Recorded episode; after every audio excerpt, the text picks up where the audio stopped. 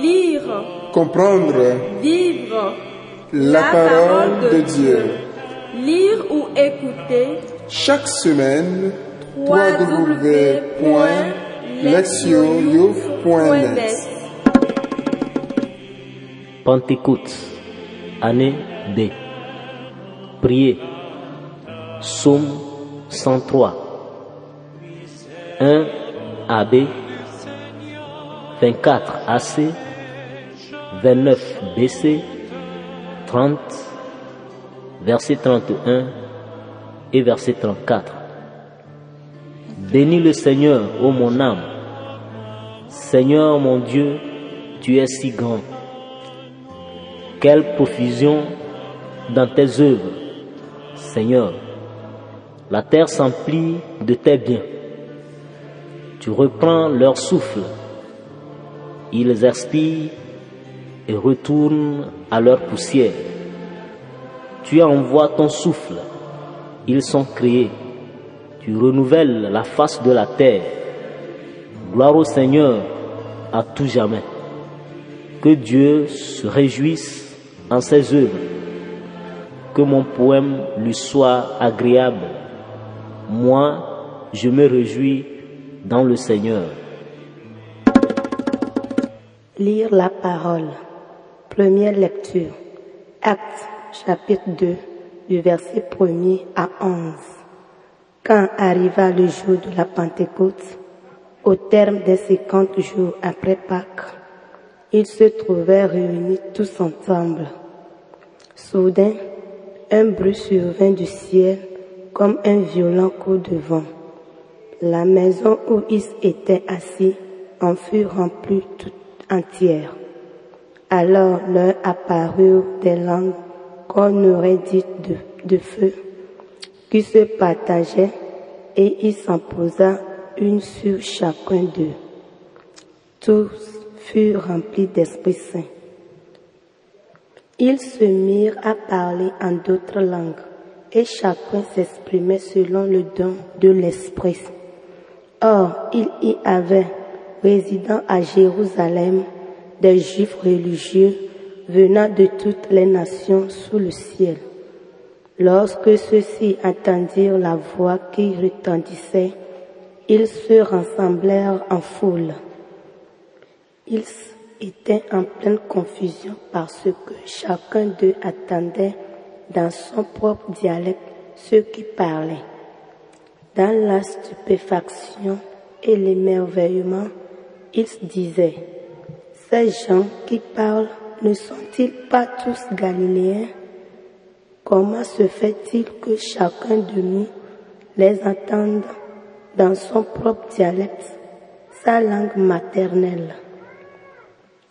Pates, Médes et Élamites, habitants de la Mésopotamie, de la Judée et de la Cappadoce, de la province du Pont et de celle d'Asie, de la Phrygie et de la Pamphylie, de l'Égypte et des contrées de Libye, proches de Cyrène, romains de passage, juifs de naissance et convertis, chrétois et arabes, tous nous les entendons parler dans nos langues des merveilles de Dieu. Deuxième lecture. Galates 5, versets 16 à 25.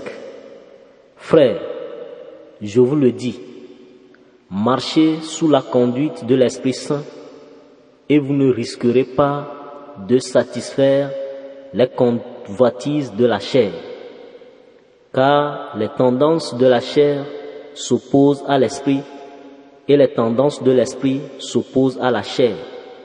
En effet, il y a là un affrontement qui vous empêche de faire tout ce que vous voudriez.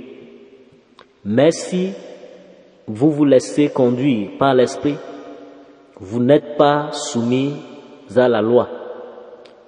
On sait bien à quelle action mène la chair.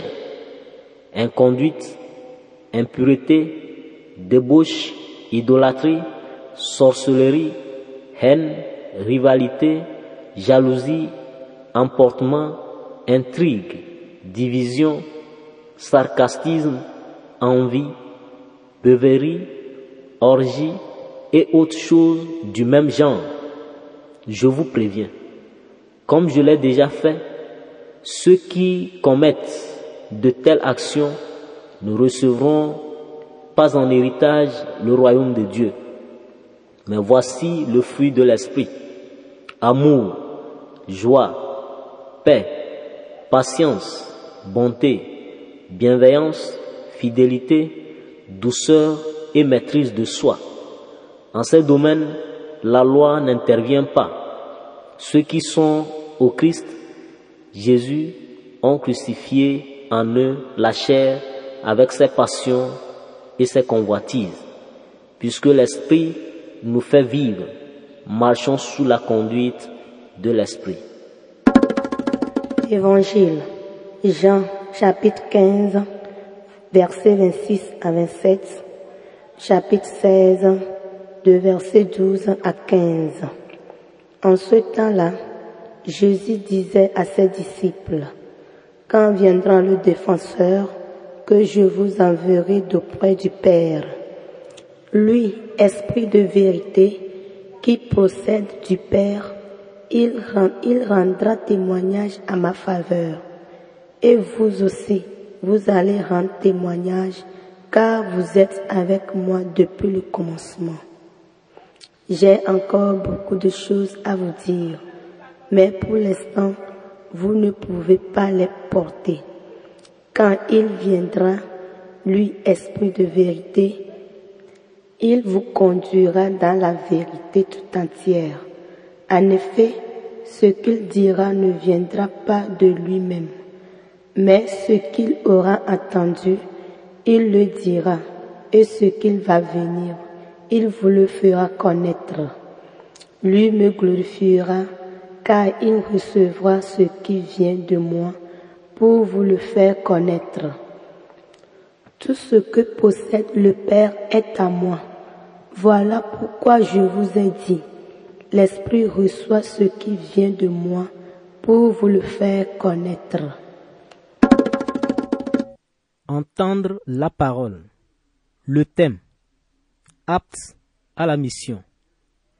Dimanche dernier, la liturgie de l'Ascension montrait comment les disciples s'étaient vus confier la poursuite de la mission de Jésus dans le monde. Pour mener à bien leur tâche, le Saint-Esprit devait les rendre capables. La Pentecôte continue donc sur ce même thème en invoquant la venue de l'Esprit sur les disciples ainsi que le début de l'Église. La première lecture raconte comment le Seigneur ressuscité accomplit sa promesse d'envoyer l'Esprit en accordant aux disciples la puissance venue d'en haut. L'événement eut lieu le jour de la Pentecôte. La Pentecôte était l'une des trois fêtes annuelles principales d'Israël, prescrites par la Torah, Exode 23, versets 14 à 19. Après la Pâque, les Israélites l'appelaient la fête des semaines. Exode 34, verset 22. Nous la nommons Pentecôte, du terme grec qui signifie 50. À l'origine, il s'agissait d'une célébration d'action de grâce pour ce don de Dieu que sont les blés, source de nourriture pour le corps. Ce jour-là, les Israélites offraient différents produits de la moisson des blés en guise de reconnaissance et de remerciement pour les bénédictions de Dieu et pour sa providence. Au fil du temps, ils associèrent la Pentecôte à un autre grand don, l'alliance du Sinaï. Au Sinaï, Dieu leur avait donné la loi. Grâce à elle, il avait transformé ces individus qui fuyaient l'Égypte en un peuple de Dieu. En ce sens, la Pentecôte célébrait la fondation de la nation israélite que Dieu avait formés et qu'il maintiendrait dans l'existence par le don de sa loi. À travers les âges, les Israélites célébrèrent la Pentecôte, commémorant l'alliance de Dieu et son assistance au peuple qui était le sien, tant sur le plan matériel que spirituel. Un autre aspect significatif de l'alliance du Sinaï qui nous permettra de mieux comprendre la Pentecôte est la façon dont Dieu apparut aux Israélites sur la montagne du Sinaï. Exode 16, verset 19 rapporte que la présence de Dieu se manifesta à travers les signes visibles et audibles du feu, du son des trompettes, des secousses violentes et du tonnerre. Voilà en effet qui ressemble de manière frappante au compte rendu que les actes donnent de la Pentecôte lorsque le Saint-Esprit descendit sous la forme de langue de feu dans le contexte d'un bruit venu du ciel comme un violent coup de vent. Ce n'est pas un hasard si le Saint-Esprit descendit sur les disciples le jour de la Pentecôte juive. Tout comme Dieu avait donné la loi aux Israélites sur le Sinaï, faisant d'eux son peuple particulier, ainsi l'Esprit du Seigneur descendit sur les apôtres pour poser la fondation d'un peuple nouveau qui lui appartiendrait. L'Esprit allait maintenir dans l'existence cette communauté et la faire croître en un nouveau peuple de Dieu, celui-là même que nous appelons l'Église. La venue de l'Esprit correspond à la fondation de l'Église. Il investit les disciples et leur donna les moyens de remplir leur mission de témoins. Ils reçurent le don de parler dans les différentes langues que comprenaient les gens de toutes les nations, rassemblés à Jérusalem, autant dit que des Galiléens, des pêcheurs de langue araméenne furent alors à mesure de transmettre le message évangélique au monde entier, bien au-delà de Jérusalem et de la Palestine. Ils furent ainsi à mesure d'accomplir la mission confiée par Jésus d'être ses témoins par toute la terre. Acte 1, verset 8. Dans la lettre aux Galates, Paul donne quelques orientations essentielles à la communauté, laquelle est venue à l'existence le jour de la Pentecôte. Instruisant les chrétiens et les chrétiennes sur la manière de vivre leur foi, Paul oppose deux attitudes. Celle qui consiste à marcher sous la conduite de l'esprit et celle qui tend à satisfaire les convoitises de la chair. Il met en évidence ce qui différencie ces deux modes de vie contraires en dressant une liste exhaustive de vices et de vertus. Ces qualités et ces attitudes révèlent à l'extérieur de l'état intérieur d'une personne ses engagements, ses allégeances. Ainsi, ceux et celles dont le cœur est incliné vers la chair manifestent des comportements négatifs aux yeux de tous. Au contraire, ceux et celles qui sont guidés par l'Esprit témoignent de qualités bonnes et admirables qui enrichissent et édifient les autres. Par la chair, Paul vise les passions élémentaires et les instincts égocentriques. Selon lui, la chair et l'esprit sont des forces antagonistes qui habitent le cœur humain et qui luttent pour prendre le contrôle. Céder à la chair conduit à une vie dissolue et débauchée. Se laisser conduire par l'esprit produit l'effet opposé et mène à une vie admirable et exemplaire. Bien sûr, Paul insiste sur le fait que vivre selon l'esprit est la seule option possible pour des chrétiens et des chrétiennes. À partir au Christ revient à crucifier la chair afin d'être libre pour marcher sous la conduite de l'esprit. Pour les croyants et les croyantes, l'esprit est la loi nouvelle qu'ils ou elles sont appelés à suivre en tant que peuple de Dieu. Paul envisage la Pentecôte comme un équivalent de l'alliance du Sinaï. Au Sinaï, les Israélites reçurent la loi divine comme règle de vie. À la Pentecôte, les croyants et les croyantes reçurent l'Esprit de Dieu qui les fortifierait et les guiderait dans leur vie de tous les jours. Les paroles prononcées par Jésus sont extraites de son discours d'adieu adressé aux disciples lors de la dernière scène. Ce discours est son testament.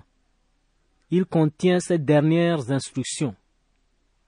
Parmi celles-ci, il en est qui sont relatives au Saint-Esprit nommé par Jésus.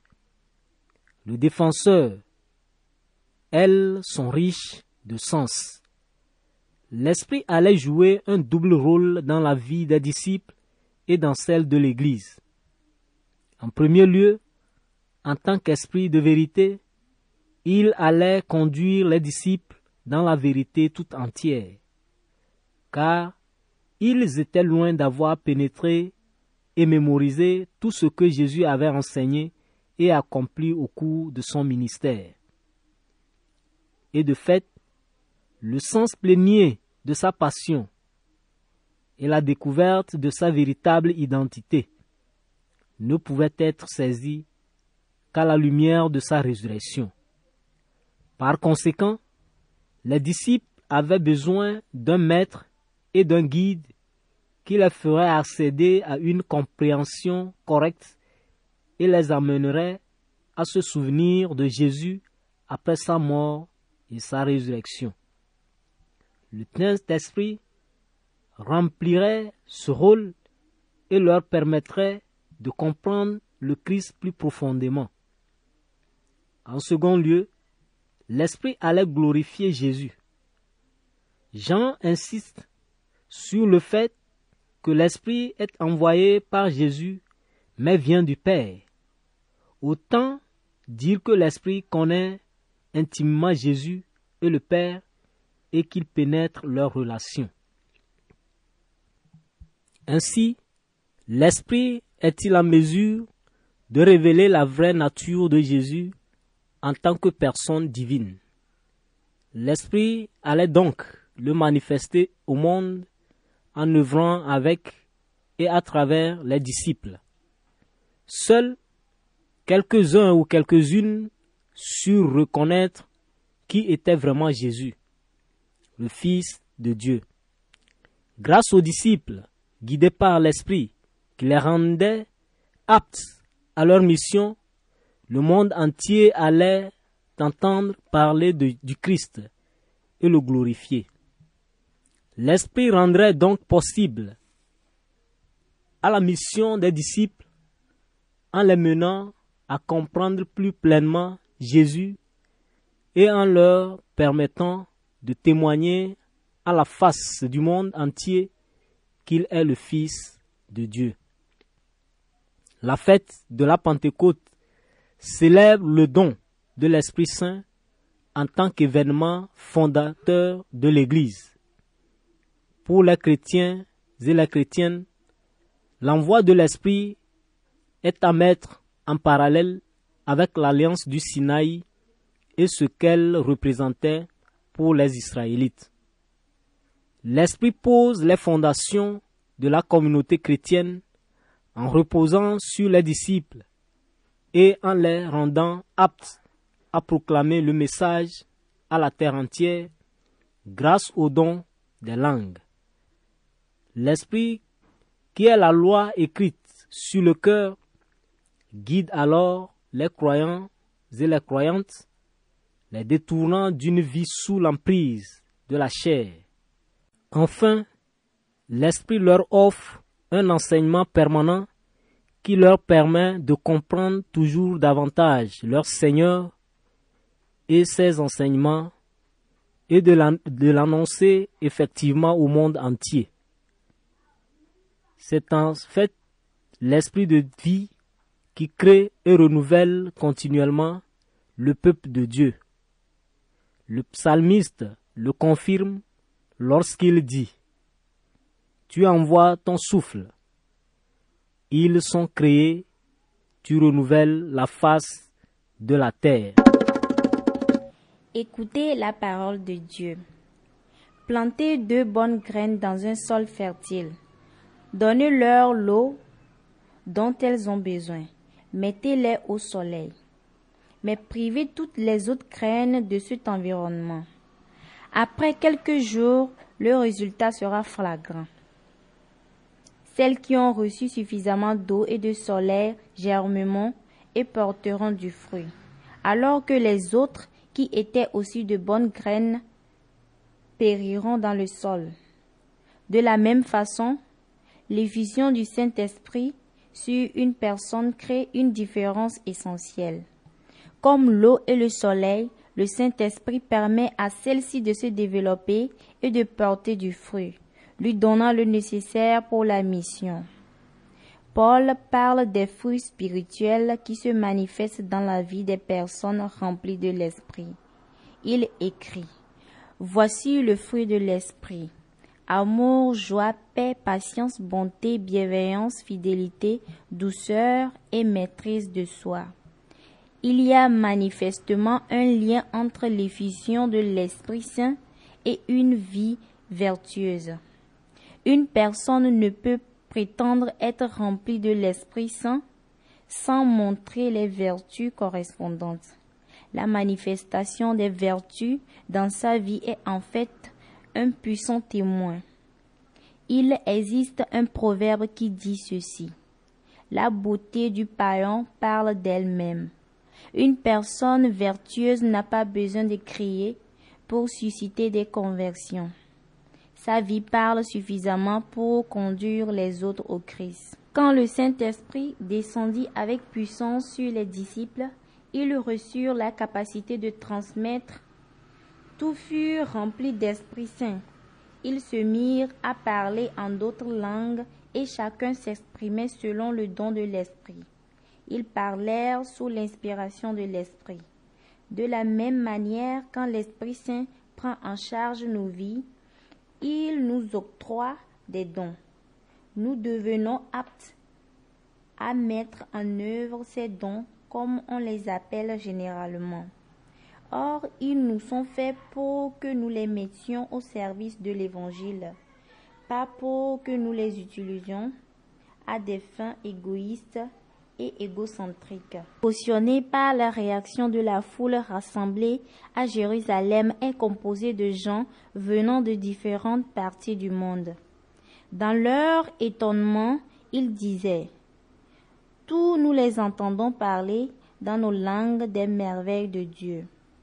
Par conséquent, il est malheureux d'entendre ou de lire parfois que de soi-disant hommes ou femmes de Dieu